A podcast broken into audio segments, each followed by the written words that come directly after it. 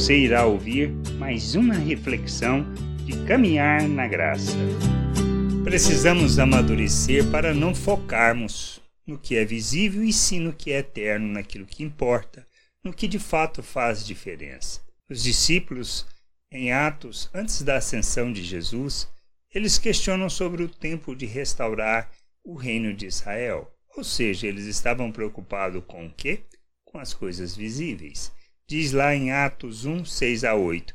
Então os que estavam reunidos lhe perguntaram: Senhor, será este o tempo em que restaure o reino de Israel? Respondeu-lhes: Não vos compete conhecer tempos ou épocas que o Pai reservou pela sua exclusiva autoridade, mas recebereis poder ao descer sobre vós o Espírito Santo e sereis minhas testemunhas, tanto em Jerusalém como em toda a Judéia e Samaria e até aos confins da terra. São estes detalhes que fazem diferença em nossas vidas, aonde nós temos colocado nosso foco nas coisas visíveis, nas coisas deste mundo ou de fato naquilo que é eterno.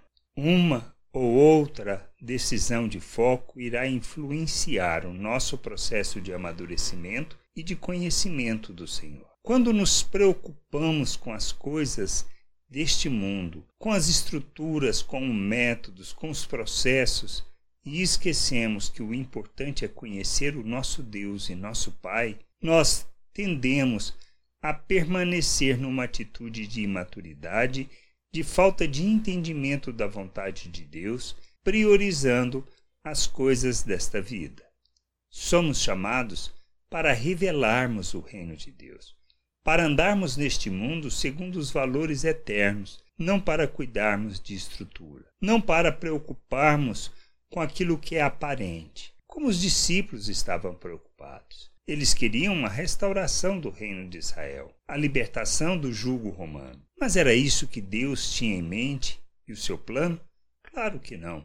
E vemos pela história que não. A preocupação era que as pessoas crescessem, amadurecessem, conhecessem ao nosso Deus, fossem imitadores de Cristo e andassem neste mundo como Cristo, revelando o Pai. São esses aspectos que precisamos entender. O nosso foco deve ser um só: conhecer a Cristo, aprendermos a nos submeter a Ele, alcançarmos a maturidade, porque nós fomos feitos à imagem de Cristo. Fomos feitos é uma nova criatura, um novo ser recebemos da natureza de Deus, recebemos da vida de Deus, recebemos do Espírito, que nos ajuda e nos conduz nessa jornada. Mas precisamos ensinar as pessoas a viverem segundo os valores eternos, andando em justiça, praticando misericórdia, graça, pois são estas coisas que revelam Deus ao mundo. Todo o nosso processo de ensino,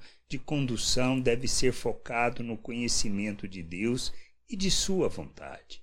Pois somente através da nossa maturidade e do crescimento espiritual é que nós iremos revelar Cristo ao mundo. É que manifestaremos o Deus invisível às pessoas. É que nós desempenharemos o nosso papel sendo carta viva, sendo de fato o bom perfume de Cristo conduzindo as pessoas ao conhecimento do Pai e da sua vontade. A gente precisa crescer, amadurecer e deixar de focar no que é visível, no que não é importante e focarmos naquilo que é eterno, nos valores eternos do reino de Deus e ensinarmos as pessoas a conhecerem o Pai.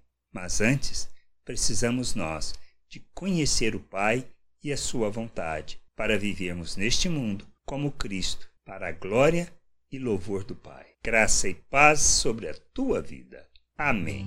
Não deixe de ouvir outras reflexões de caminhar na graça no agregador de podcast de sua preferência. Procure por Caminhar na Graça.